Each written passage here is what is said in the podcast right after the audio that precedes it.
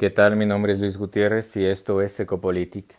El día de hoy hablaremos sobre los monopolios, pero no solamente el significado estricto de la palabra, sino también sobre su papel social. ¿Y qué es un monopolio? Es un tipo de estructura de mercado de competencia imperfecta, caracterizado principalmente por la existencia de un único vendedor y muchos compradores. El monopolista fija todo, el precio, cantidad y calidad del producto. Es el único que ofrece el producto en el mercado. Hoy en día existen leyes antimonopolistas, pero eso no ha parado las prácticas monopolistas, las cuales han evolucionado y el término que les acabo de describir queda obsoleto.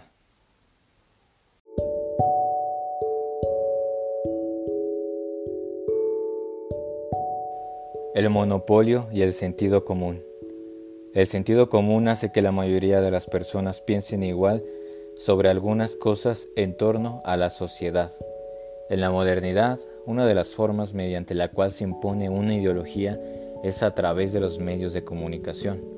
En el capitalismo, el mercado es y debe ser libre, y el Estado debe abstenerse, debe cuidar el orden, y eso crea al monopolio el cual se devora al mercado. Los monopolios no son solo conquistadores del mercado, también lo son de la sociedad. El poder del mercado utiliza el método sándwich, le dice algo bueno, lo asusta y después lo calma. El humano se traga todo lo que le meten en la cabeza y si se altera, el poder lo tranquiliza.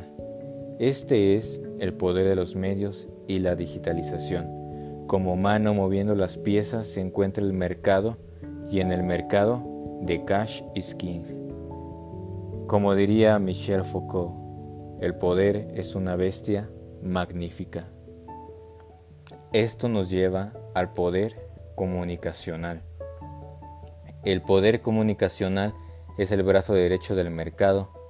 Todo, hasta las catástrofes más atroces como la guerra, representan cash flow flujo de efectivo. El poder comunicacional devora los demás medios de comunicación para poder vender una sola versión, ideología e historia. Por lo tanto, la monopolización del mercado es la monopolización de la verdad. Pero tenemos aquí un ejemplo. Desde la Segunda Guerra Mundial, la mayoría de las personas piensan que Estados Unidos terminó la guerra cuando en realidad fue la Unión Soviética ¿Quién tomó Berlín. Entonces las personas en ese instante se convierten en los esclavos de una verdad. Les dicen tanto una cosa que terminan creyéndola. Otro ejemplo, si a un niño desde pequeño le dices que es un tonto, un mediocre, etc., ¿qué harías de él? Tus palabras serán la verdad de ese individuo y aunque la superara después, dejaría secuelas mentales y seguramente lo habrás empujado a pensar de cierta manera.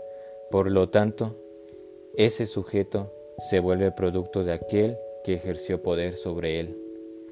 Cualquier individuo en una sociedad tiene valores, religión, historia, ideología, producto de ese poder que alguna vez lo moldeó y eso marca hasta el curso de un país. Pero hay una salida. En la adultez o adolescencia, el humano es más consciente y así como los medios de comunicación monopolizan, también sirven para salir de ahí. La era del Internet ha dado al mundo acceso a otras maneras de pensar y ser, pero también recuerden que el Internet es otro monopolio.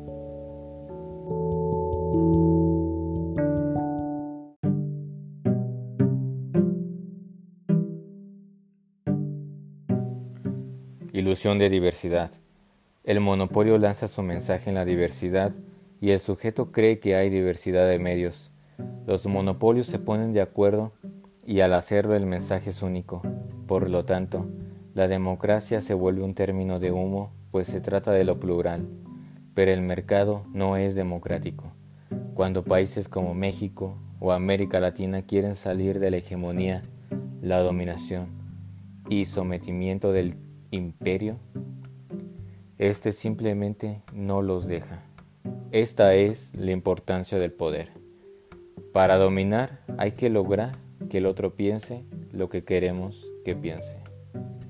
Ejemplo, la invasión a Irak y tantos países árabes.